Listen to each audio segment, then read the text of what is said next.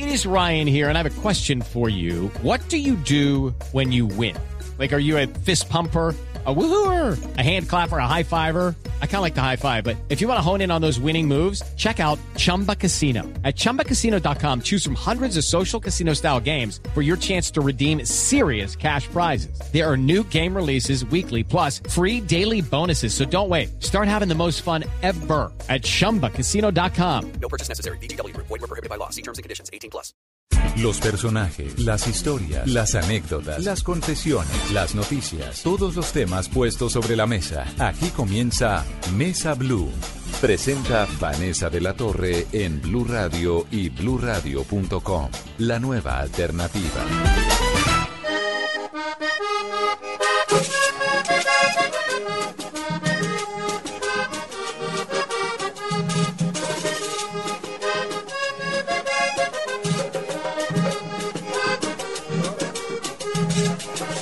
Dice que ella no me quiere, pero yo sí quiero a mi negrita. La negra dice que ella no me quiere, pero yo sí quiero a mi negrita. Tengo una negra rebelde que le dan distinta furia, pero lo que yo prefiero es cuando besa con locura. La negra dice que ella no me quiere, pero pantera rabiosa yo le tramé una trampa. Resultó ser muy celosa, pero ya la tengo mansa. La negra dice que ella no me quiere, pero yo sí quiero a mi negrita.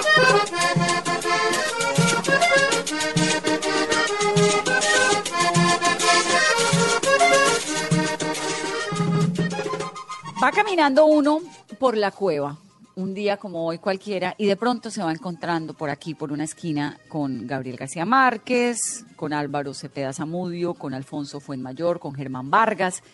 Camina uno por otro lado y se encuentra con Alejandro Obregón. Se encuentra con un mojito, se encuentra con un ron, con un ceviche delicioso, con un arroz de mariscos incomparable de camarones y sobre todo con un espacio que la verdad es que lo traslada a uno inmediatamente a una época que hoy en día es difícil de encontrar, esa tertulia, ese enriquecimiento del diálogo, de la palabra, de los amigos, de cuando se sientan a conversar todos estos personajes tan interesantes, tan maravillosos, a cazar historias y a cocinar intelecto y, y bueno, a replantearse un poco la vida, a hablar cosas no necesariamente tan interesantes, pero sobre todo no tan necesariamente tan inteligentes, pero sí muy interesantes, otras igual más inteligentes que interesantes, lo que sea, un diálogo, que es tal vez lo que se ha ido perdiendo, creo yo, en el mundo de hoy, porque ya es muy difícil encontrar tertulias. Estoy en la cueva y estoy con Heriberto Fiorillo, que es el alma de este lugar. Y qué dicha, Heriberto, gracias por recibirme en su cueva. Gracias a ti, Vanessa. Yo de verdad soy- no soy el alma, yo soy el doliente de la cosa. de, de alguna manera, eh, con eso yo creo que hemos, ya llevamos 12 años reabriéndola. o sea, 12 años. 12 años, parece mentira, que parece que fue ayer. Yo tenía el pelo negro, ahora tengo blanco. Me he blanqueado aquí en las paredes de, de este recinto. ¿Cuántos años estuvo cerrada la cueva? Casi 20, por ahí, 20 años. Eso, esto es desde el 1954, cuando se lo inventaron ellos, que era realmente una tienda que se llamaba El Vaivén. Y entonces ellos decidieron que no tenían dignidad tomándose unos tragos en una tienda donde se, donde se vendían toda clase de, donde, donde se vendían toda clase de, de cosas de la casa, no leche y esas cosas que llevaba la gente Una miscelánea. una miscelánea. Y entonces el dueño que era, era primo de Alfonso fue mayor, Eduardo Vilá fue mayor, le, se quejó con él y le dijo a mí no me gusta, a mí no me gusta atender a mis amigos que vienen los cazadores, figúrate, eh, a tomarse una cerveza conmigo y yo aquí vendiendo leche y, y al- alberjas y cosas de eso.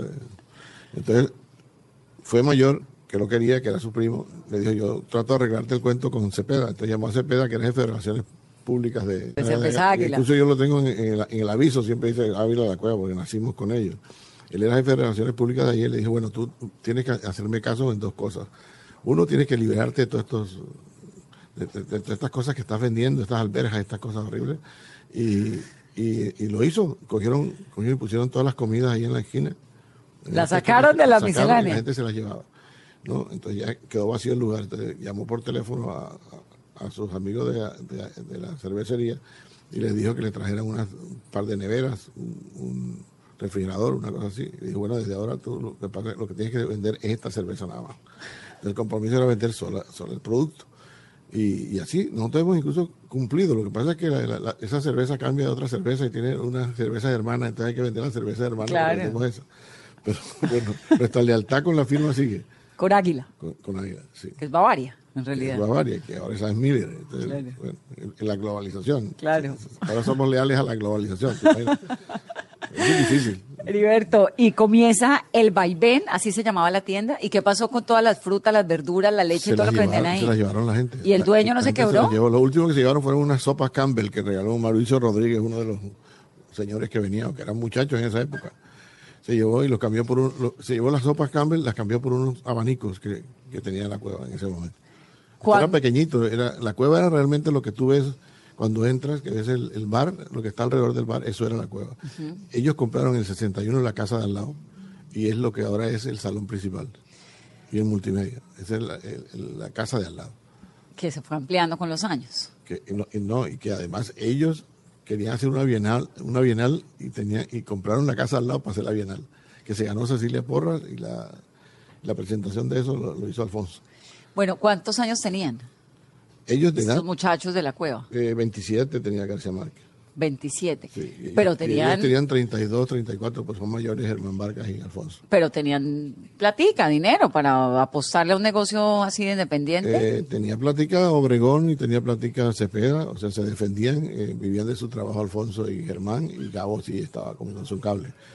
Ese momento era muy pobre, era Claro. realmente pobre. Las camisas se las prestaban, o sea, pero él sabía que lo que quería hacer era el mejor escritor del mundo y lo hizo.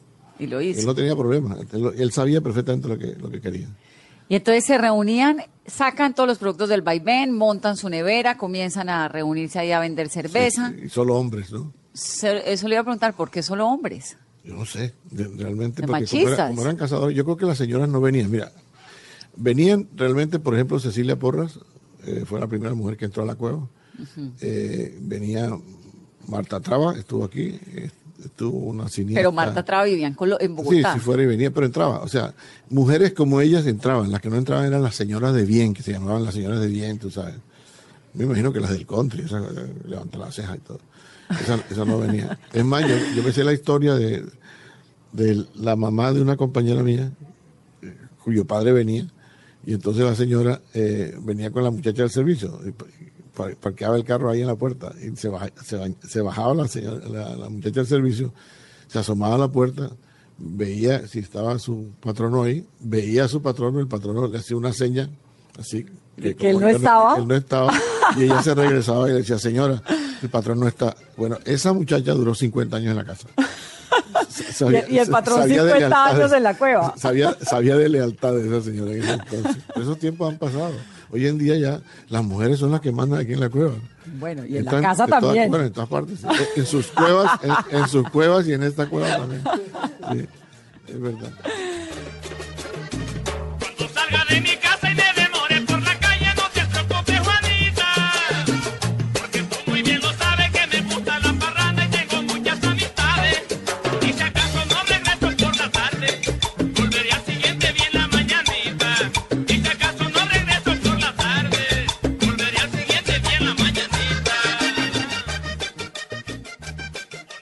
Salen las lentejas, la leche, todo lo del vaivén, montan la nevera de águila, la cerveza, la charla. ¿En qué momento se llama la cueva? ¿Por qué le ponen ese nombre? Bueno, exactamente no se sabe. Pero se, se cree que es porque eran cazadores. O sea, los, los cazadores necesitan de una cueva. Los tigres que ellos cazan están en las cuevas. Los animales que cazan están en las cuevas. ¿Y ese calificativo de cazadores salió de dónde? No, eran cazadores realmente.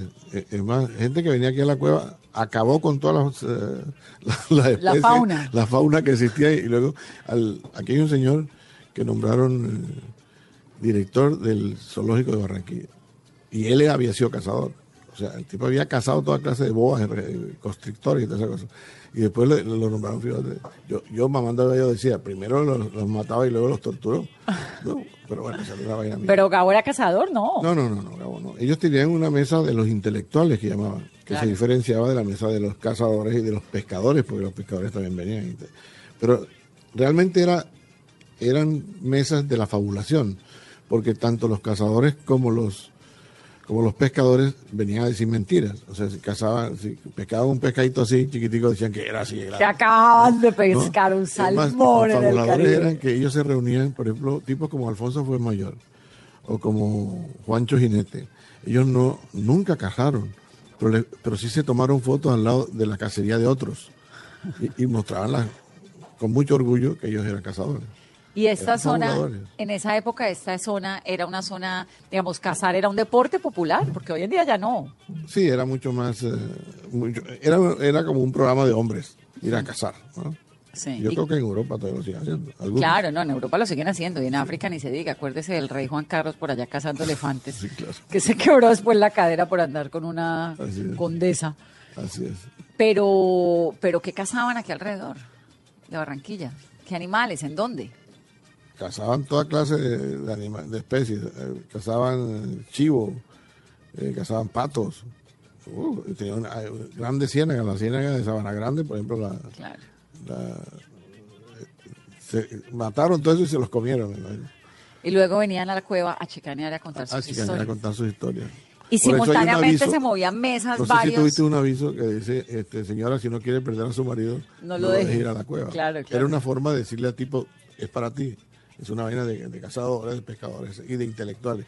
Porque el, en, en esa misma propaganda que está ahí, dice eh, centro de, de intelectuales y cazadores, o cazadores e intelectuales. Lo que pasaba era que Eduardo Vilá había sido cazador y después se, se volvió más amigo de los intelectuales y se metía en la mesa de los intelectuales. Entonces puso de los intelectuales y cazadores al revés. Ah, le cambió el orden. Y, y- y- y se dedicó más bien a, a dársela al intelectual. Entonces, los intelectuales estaban en una mesa, los cazadores en otra mesa. ¿Conversaban de qué? ¿Cuál era, De cuál era, la, cuál era la, el, el chiste de venir a la cueva? No, no, no, Venían unos todo. señores a qué? de todo hablaban. de- de todo. o sea, ellos no hacían programación. O sea, esto no fue un grupo de, de literatos que pasaban revistas y que y llevaban una ponencia. Etc. Venían a beber trago y a hablar. Y hablar de la vida y del amor, de la muerte, de todo. ¿Cada cuánto? Todos los días. ¿Todos los días? O sea, ¿En las tardes sí, o en las Eso me lo dijo alguna vez Juan B. Fernández. Me dice, yo salía del periódico y me iba para la cueva y de la cueva me iba para mi casa. Otros se iban para el patio andaluz, que, era- ahí estaba en el Hotel del Prado, y otros se iban para el barrio chino, que era donde estaban las damiselas. Esos eran los programas. Claro. Era muy variadito. Todos los días en la tarde, para llegar a la casa no tan tarde. Sí, bueno, los del periódico creo que llegaban más tardecito. Claro, cuando cerraban uno la sabe a qué hora entra, uno sabe a qué hora sale en los periódicos. Y entonces la cueva comienza a generar todo este movimiento, estos encuentros, este que lugar de haga toda una charla. historia, pero Claro, que yo quiero que me yo no pertenezco a esa época. Yo lo que te Yo estoy sé, y ya voy para allá. Lo que pasa es que tenemos mi- programa largo. de investigación. Yo hice Claro. una investigación y, y puedo deducir cosas, pero obviamente también estoy en el campo de la fabulación que ellos me permiten. Ellos fueron fabuladores, me permiten toda la fabulación también. creo. Claro. ¿Y tú? Y yo también, porque los periodistas eso es lo que hacemos también, contar historias y, y conversar, y de eso se trata este, Estos programa. tipos, estos- el mesero este que te está asomando ahí, se sabe también la historia, se la sabe a su manera, y cuando se, les, se equivocan en alguna cosa, dicen lo que se les Pero bueno, están en la misma onda de, la, de contar una historia. Claro.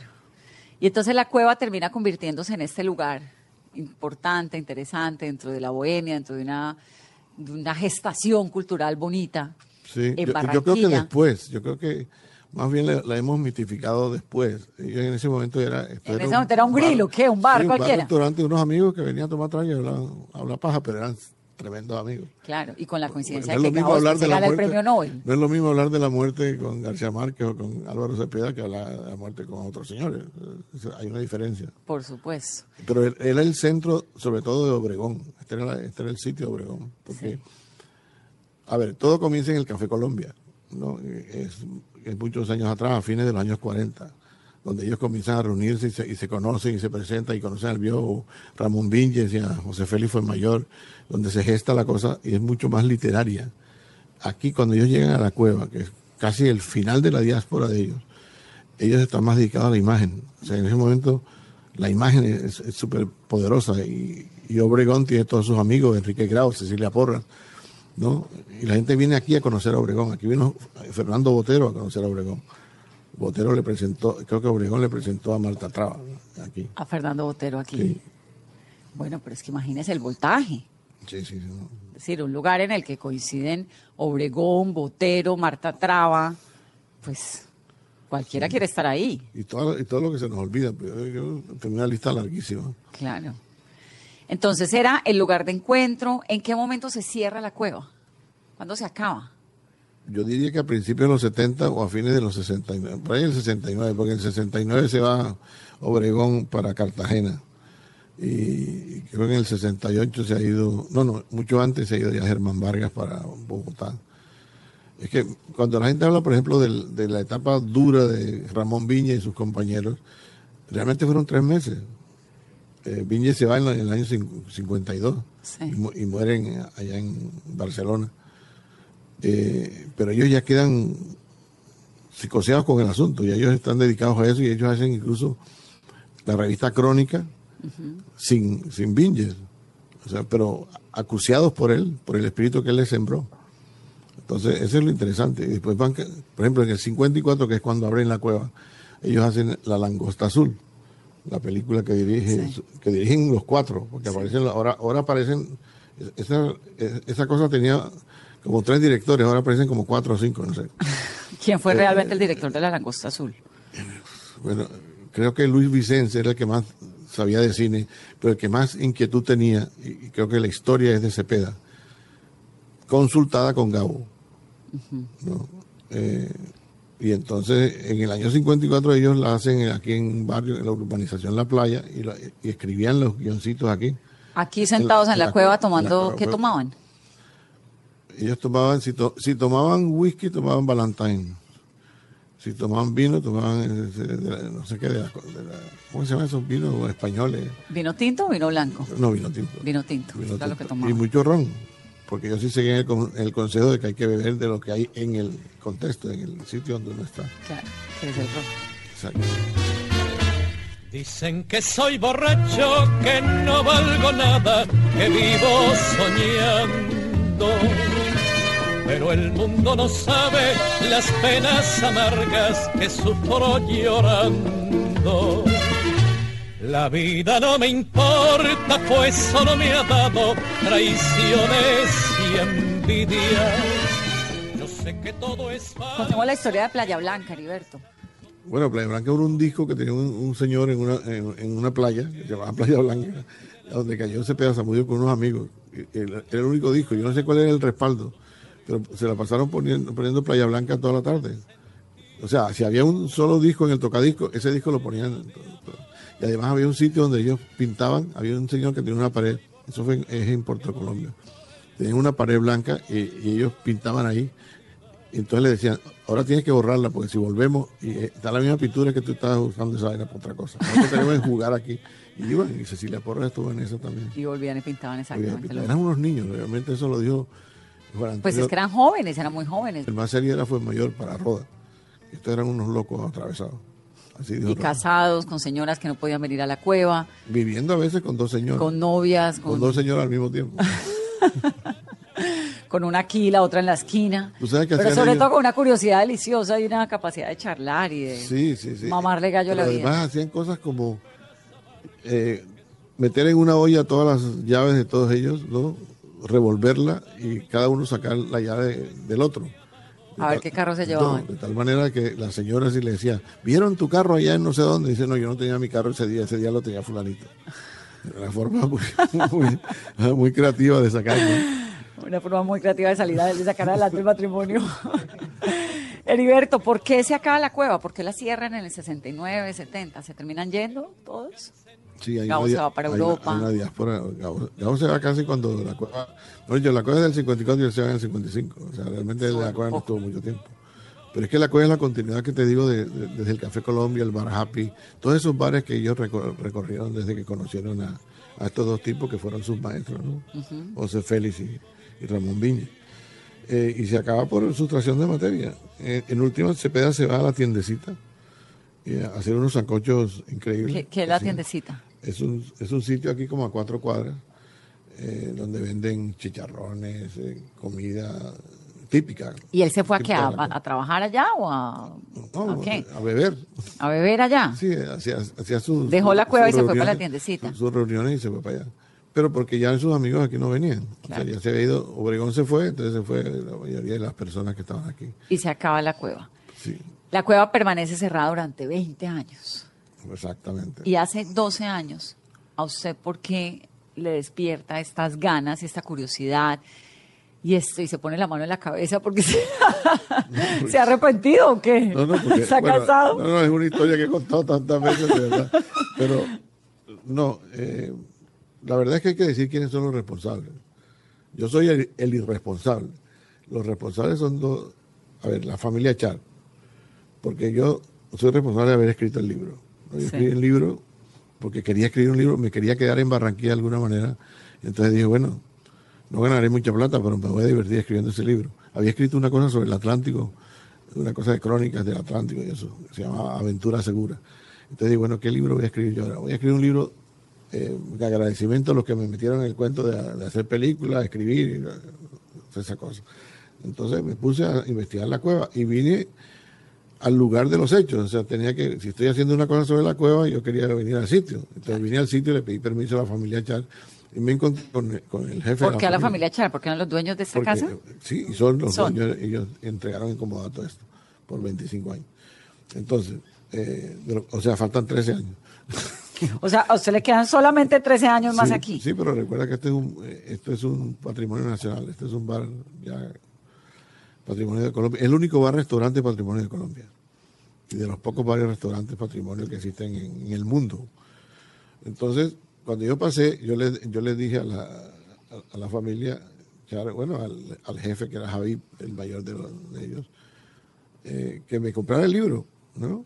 Ya lo tenía listo. Sí, que no. ¿O era el a- no, proyecto? iba a era el proyecto. proyecto, que le financiaran el proyecto. Yo tenía amigos como Antonio Celia o, o amigos como Pablo Gabriel Obregón en, en el Grupo Santo Domingo que me estaban comprando los libros. Yo tenía una lista de gente, entonces yo vine y le dije, mire, ¿por qué no? Entonces me dijo, no, nosotros no te vamos a comprar los libros. Entonces, ¿por qué? Entonces, no, no te vamos a comprar el libro porque si, como nosotros tenemos la cueva, van a creer que tenemos un interés ulterior en eso. Entonces, no.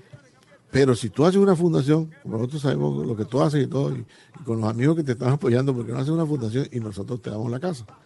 La verdad es que me entró por un oído y me salió por el otro. Yo dije, este man no me quiere comprar los libros. Entonces me fui a hacer mi libro. Al año hago el libro, le mando un, un ejemplar y él me dice, oye, este, no echen en saco roto la oferta. De la casa. De la casa, porque la casa, de- sí, Al regresar, cómo la casa termina convertida en la cueva, cómo el libro termina siendo publicado, cómo nace la fundación y qué es lo que pasa acá en esta cueva, cómo se financia este lugar, cuáles son los proyectos que tienen. Estamos en Mesa Blue con Heriberto Fiorillo. Yo soy Vanessa de la Torre. El Mario de Josefa solo come pescado. El Mario de Josefa que solo come pescado. Si le dan otra cosa, lo rechaza bravado. Si le dan otra cosa, lo rechaza bravado. Ya regresamos con Heriberto Fiorillo en Mesa Blue.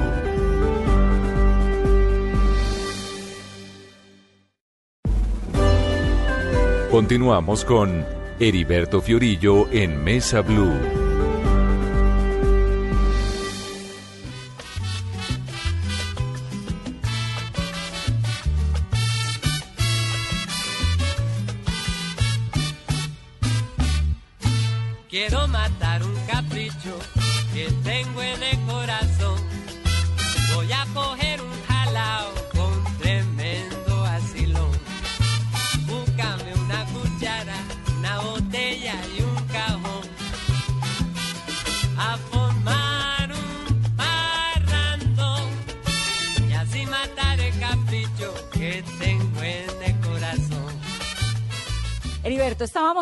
Que usted tenía una excusa para quedarse en Barranquilla. Y La dijo- estaba buscando. Estaba buscando una excusa Sí. y la encontró. Dijo, en el libro. voy a montar un libro sobre la historia de la cueva. Exactamente. A ver qué es esto. que es realmente la historia del grupo de Barranquilla, que se llama La Cueva porque era el, era el- mejor dicho, Colombia conoce al grupo de Barranquilla cuando el grupo de Barranquilla está en la cueva. A eso se debe la fama de la cueva.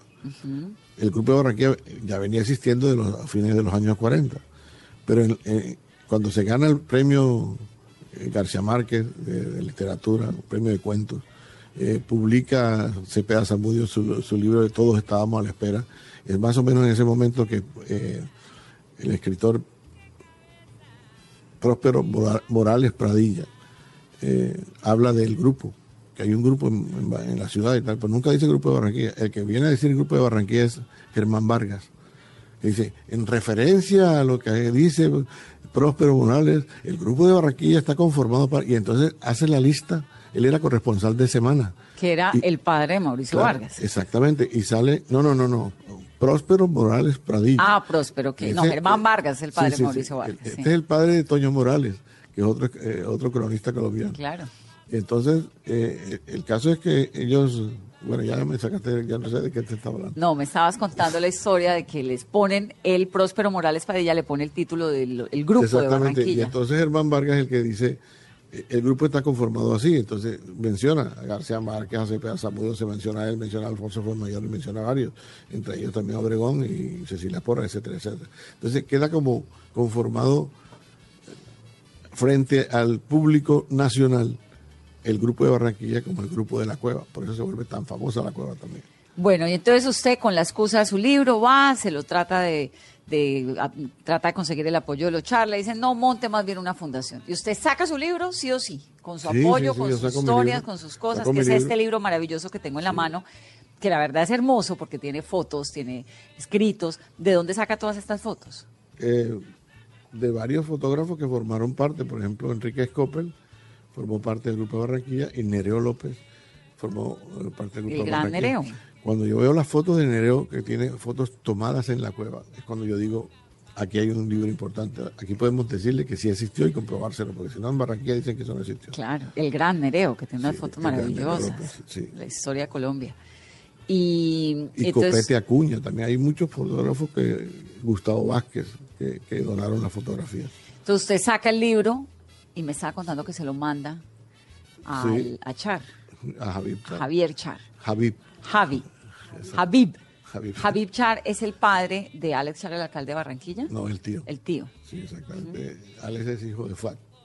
Ah, cierto. Bueno, pero realmente lo que hablaba Javier, yo creo que también Fuad estaba de acuerdo.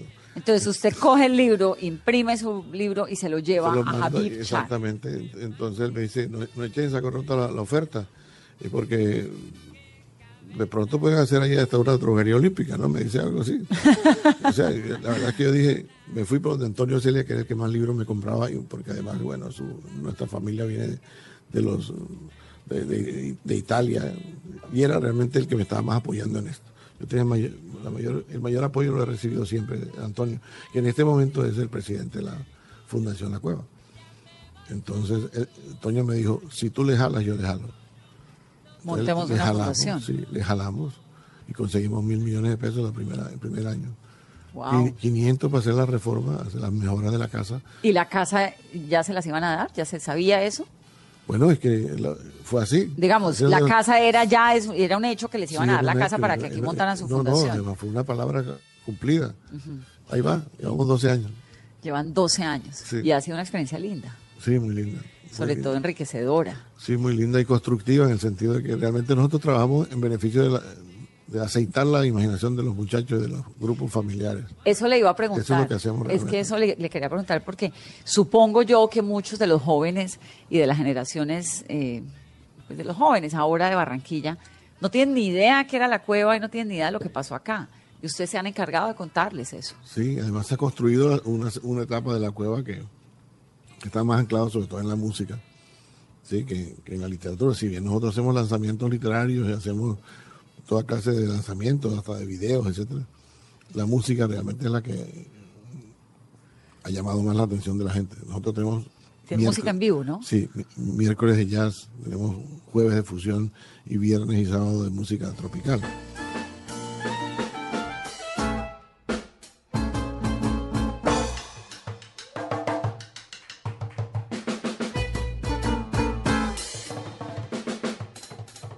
Del miércoles de, ya- de jazz, jueves de fusión. de fusión, que es ¿Qué realmente es? todo lo otro que no es jazz. Porque hoy en día eh, la libertad de los creadores, de los, de los muchachos que están creando y componiendo, hay propuestas y cosas, cosas interesantes de todas partes del país. Sobre todo porque que sea ojalá bailable, porque aquí la música es la alegría. Nosotros estamos eh, eh, del lado de la euforia, no de la depresión. Claro. Heriberto. ¿y vienen grupos de dónde? De todas partes, del, de Sucre, de, Monte- de Montería, de, de Bogotá, pasan, ¿no? ¿Y cómo terminan tocando? Es decir, ¿cómo es esa selección? Ellos se postulan, ustedes deciden si le vamos a abrir un espacio el No, jueves no para es que muy venga, formal ¿o cómo nada. es eso? No, no, eh, ya, ya vienen- generalmente vienen precedidos de su fama, a menos que sean, a veces grupos son de, los- de las universidades aquí locales, de la Universidad, por ejemplo, del Norte o de la Universidad del Atlántico, músicos que han conformado su grupo, a eso hay- le hacemos una audición si es necesario, pero si no, ya sabemos que son muy buenos y, lo- y- y- tocan y ellos se llevan la propina. Se llevan, hay una copa grande aquí que se pasa y, el público Eso le iba a preguntar. una plata. ¿Quién les paga la propina? Sí, la propina. Usted les pone en el espacio para que Sí. sea una plataforma para que la gente los conozca. Así es. ¿Quiénes son los clientes de la cueva hoy en día?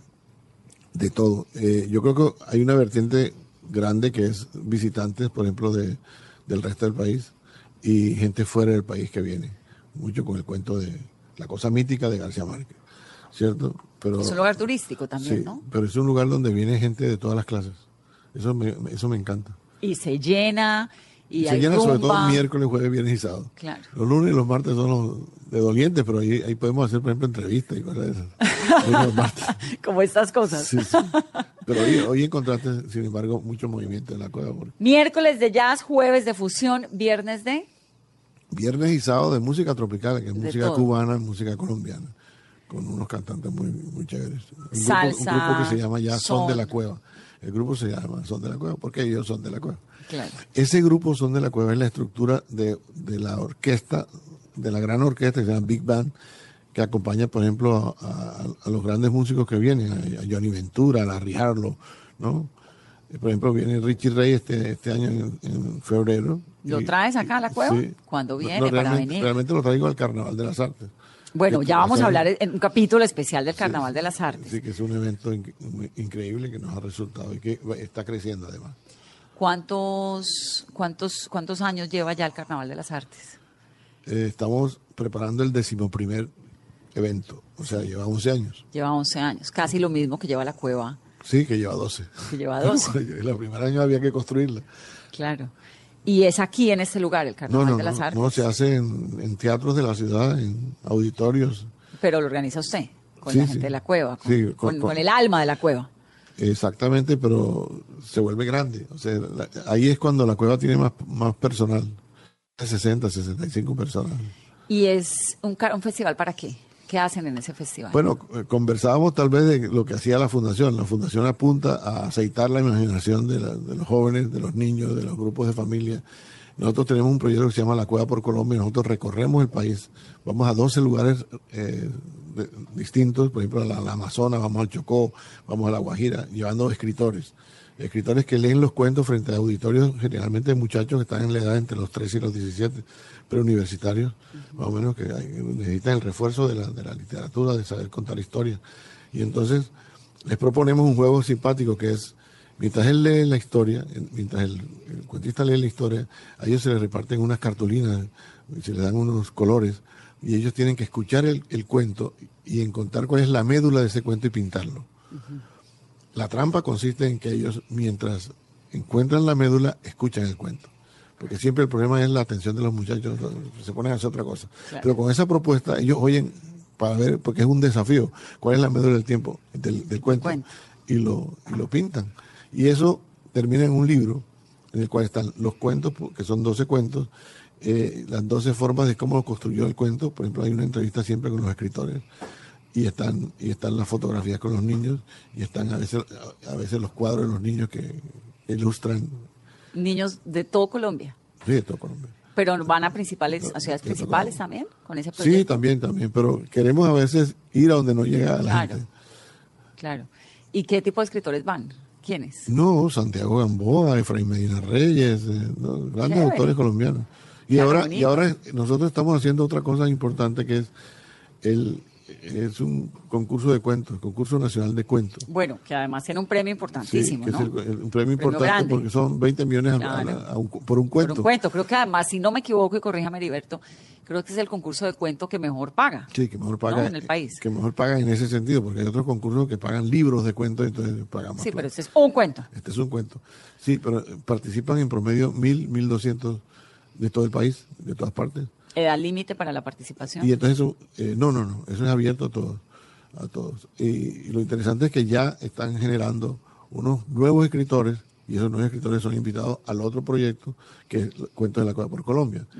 Porque antes yo llamaba, por ejemplo, a Roberto Rubiano, llamaba a escritores y les preguntaba qué, qué- qué nuevos escritores están apareciendo, ¿no? Para ver si los invitábamos. pero ahora los, los ganadores de este concurso son también los que ya de una vez nutren el otro, el, el otro proyecto. Buenísimo. ¿Y los jóvenes están leyendo? Sí, claro. sí, Colombia? Sí, sí. Lo que pasa es que cada vez hay más gente, entonces proporcionalmente están cada vez leyendo menos, pero eh, en términos reales cada vez están leyendo más.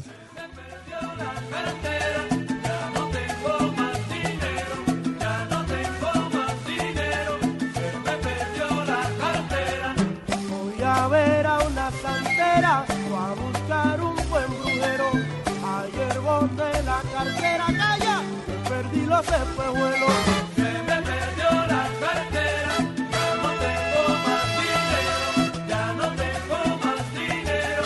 Se me perdió la cartera. Eso que una espiritista me mandó un baño de plantas con cajón de mano santa Lari y gotas de agua bendita. Estamos en esta conversación de domingo con Heriberto Fiorillo. Estamos hablando de la cueva, del grupo de Barranquilla, de cómo logró hace 12 años darle otra vez vida a este lugar, a esta fundación, que además tiene restaurante, pero también tiene un proyecto musical interesante, pero también es una plataforma para escritores nuevos, para escritores conocidos, que va a la cueva por todo Colombia, tratando de llevarle un poquito de cultura a esos niños, sobre todo un poco de inspiración. Barranquilla, Heriberto. Y tenemos un programa de radio también, ¿Cómo se llama? La Cueva en el Aire. Ah, qué No lindo. se llama La Cueva al Aire, La cueva Por- en el aire, como la casa en el aire. porque es un homenaje a Escalona, que también Claro. fue del grupo de Barranquilla. Claro, Escalona, eso le quería preguntar. Ahora Escalona que dice la el cueva en el aire. que García Márquez quería hacer. sí, él lo ha dicho, él lo dijo muchas veces, ¿no? Que él quería ser Escalona. Él quería- el maestro Rafael Él Escalona. quería realmente componer canciones o hacer, hacer un vallenato de 450 páginas, que fue lo que terminó haciendo con 100 años de soledad. Pero él, él- él- él se sabía todas las canciones de Escalona. Es que era un gran compositor. sí, y se las Escalona. cantaba. Cuando llegaba Escalona a la cueva o llegaba a otro sitio, eh, se las cantaba. Se cantaba. paraba y, muy quiero hacerte una casa en el aire. Era, era un gran cantante García Márquez. ¿A verdad? Y sobre todo también de boleros, de vallenato y de boleros. ¿Era un tipo agradable? Sí, muy agradable. Un buen conversador, amigos, con divertido. amigos. Era, era un hombre tímido. Yo creo que los tímidos siempre tienen esa cosa reacia que la- de pronto cae mal, porque la gente cree que no saludan. Esa, es timidez. Timidez. Era muy tímido. Pero tímido de verdad. Porque es que hay unos antipáticos que dicen que es que son tímidos. No, no, no. pero Él era. él no y realmente esa influencia que Mercedes Barcha tuvo en Gabriel García Márquez, o lo que se dice, ¿fue así? ¿Tanta? Eh, yo no sé nada de eso. no, pero sí, sí, sí, sin una mujer como Mercedes, yo creo que Gabo no hubiera hecho nada. Porque era. Porque ella era el orden ella- callejero. no, no, no, ella era Úrsula. Ella- ella- yo creo que basó Úrsula y Guarán fue basado en ella. Llevaba el orden de las cosas, hizo todos los sacrificios habidos y por haber porque él terminaba su, su libro. ¿Te acuerdas que cuando él ter- termina el libro Cien años de soledad ya le dice, ahora lo único que falta es que sea buena novela? Lo único que falta es que sea buena, ¿no? Que tal que fuera mala. Claro. Y termina siendo semejante novela, 100 años de la soledad. mitad de la novela, ¿no? porque no les alcanzaba la plata. Dice. Después Germán Vargas me dijo, no, que ya sí tenían plata, careta. No. fabuladores y fabuladores. Bueno, hace parte todo también de la fábula y del Sí, sí, que ha acompañado sí. al gran Nobel, ¿no? ¿Usted qué lee, Heriberto? Ahora mismo lo que me mandan también los muchachos. Se lee todos los cuentos, todo lo que se le pasa por el Lo frente. que se me pone por encima, pero también soy muy radical en no leer más. Es decir, yo comienzo leyendo, si me, si me atrapa, sigo leyendo. Si no me atrapa, a, los diez, a las 10 páginas al suelto. No, no tiene esa obligación Digo, de que tengo que leer, tengo que acabarme el libro. No, no, no. Eso Eso tal vez es una buena disciplina cuando uno quiere leer, por ejemplo, Ulises de James Joyce. Uno dice, me lo tengo que zampar por disciplina casi académica. Sí. Pero yo creo que el placer está ligado a todo lo que hacemos. Yo Trato de hacer las cosas que me gustan. Yo soy igual. Yo comienzo el libro y si me gusta me me lo leo. si no, no, chao. Y no Sí, me da ni no, remordimiento no, ni para pena con nada, el para escritor. nada, porque tú cuando tú lees, tú co-creas, o sea, tú eres el co-creador de la historia. ¿Y por qué vas a seguir ayudando a ese tipo a crear una historia que no, no, no, no, No te gusta. no- no- no le sirve? Si el tipo está contando mal una historia, ¿por qué lo voy a ayudar yo a imaginarme lo que está planteando? Sí. ¿Es difícil mantener viva la cueva? Es difícil, pero es muy agradable. O sea, la cueva es el primer proyecto de la Fundación La Cueva.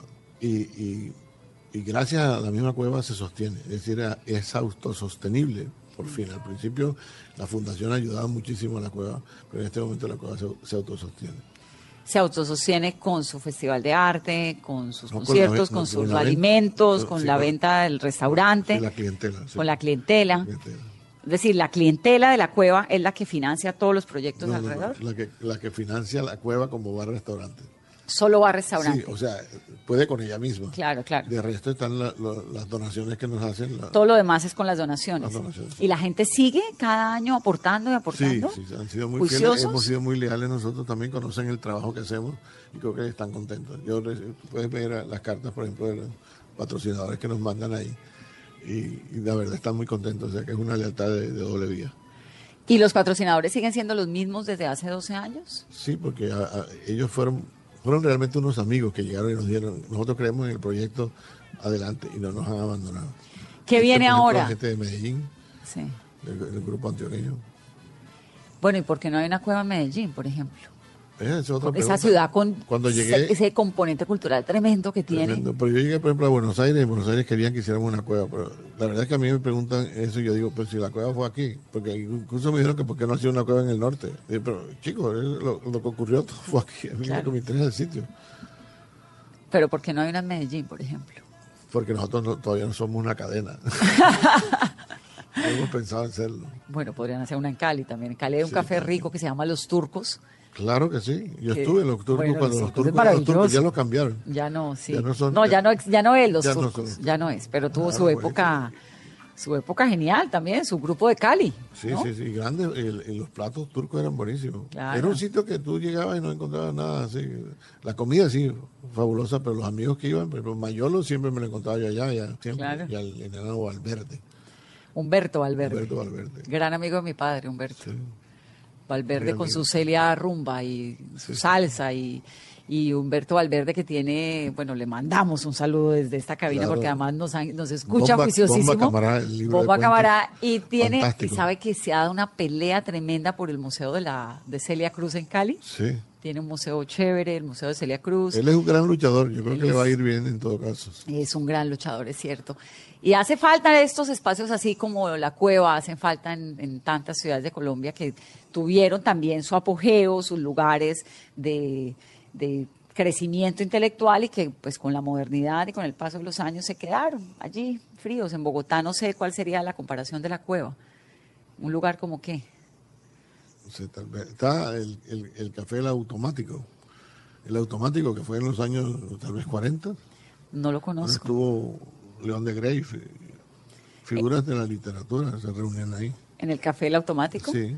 Pues sí, pero en, no. en alguna ocasión nos dijeron que por qué no lo rescatábamos el automático. Sí, pero es que mi oficio no es rescatar el automático. Esto fue una situación que se dio ya. Usted ya rescató la cueva y, y ahora Sí, qué viene sí. para la cueva en adelante. La cueva lo dirá. Yo creo que eh, no sé, nos, nos quedan 13 años del comodato. ¿No? Le quedan 13 años más. ¿Cuántos yo años que- tiene Heriberto? 12 años lleva ya. ¿Usted cuántos tiene? Ah, no, eso no se dice. Ahora no se le pregunta a los No otros. sea vanidoso. Eh, eso es horrible. ¿no? Pero más de 60 tengo. Bueno, pero no se le notan. No, O sea, le aguanta todavía 13 años más de trabajo de cueva. ¿Va a seguir 13 años más apostándole a esta fundación? ¿A la cueva? Yo creo que la cueva va a seguirse apostando allá misma. Yo no sé si yo voy a seguir yo los 13 años. Pero Le toca porque usted está comprometido. sí, sí, de verdad que sí. Por dentro o por fuera. Adentro o fuera de ella siempre será pues la cueva mía también. Yo vengo de mi cueva a la cueva. Usted pasa de Como cueva dice en cueva. de radio dice así, de su cueva a la cueva. Pues Heriberto, un gusto. Gracias por recibirnos aquí en su cueva, su oficina, que además está deliciosa, llena de libros, llena de cuadros, de afiches, de cartas de los patrocinadores, unos asientos buenísimos que se ganaron un premio. Estos asientos naranja que tengo a mi lado se ganaron un premio de diseño en Alemania hace como cuatro años. Y son plegables, se despliega un asiento y quedan tiesos, estáticos. Y es un lugar bonito, tiene el- este piso, supongo que es piso original, ¿no? Sí, el piso blanco con Pompeya, negro. sí. Es el piso original de aquellos años 50 de la cueva. Heriberto, gracias por recibirnos Gracias a ti, aquí en su cueva. Esta es tu cueva, regresa cuando quieras. Regreso siempre. Qué dicha. Esto es Mesa Blue. Hoy es domingo. Que tengan un feliz resto del fin de semana. Vámonos a Playa Blanca, la tierra más preferida. A felicitar a un amigo que cumple un año más de vida. Vámonos a Playa Blanca, la tierra más preferida. La felicita a un amigo que cumple un año más de vida. El año que viene vuelvo, ay el año que viene vuelvo. El año que viene vuelvo, ay si Dios nos tiene con vida. El año que viene vuelvo, ay el año que viene vuelvo. El año que viene vuelvo, ay si Dios nos tiene con vida.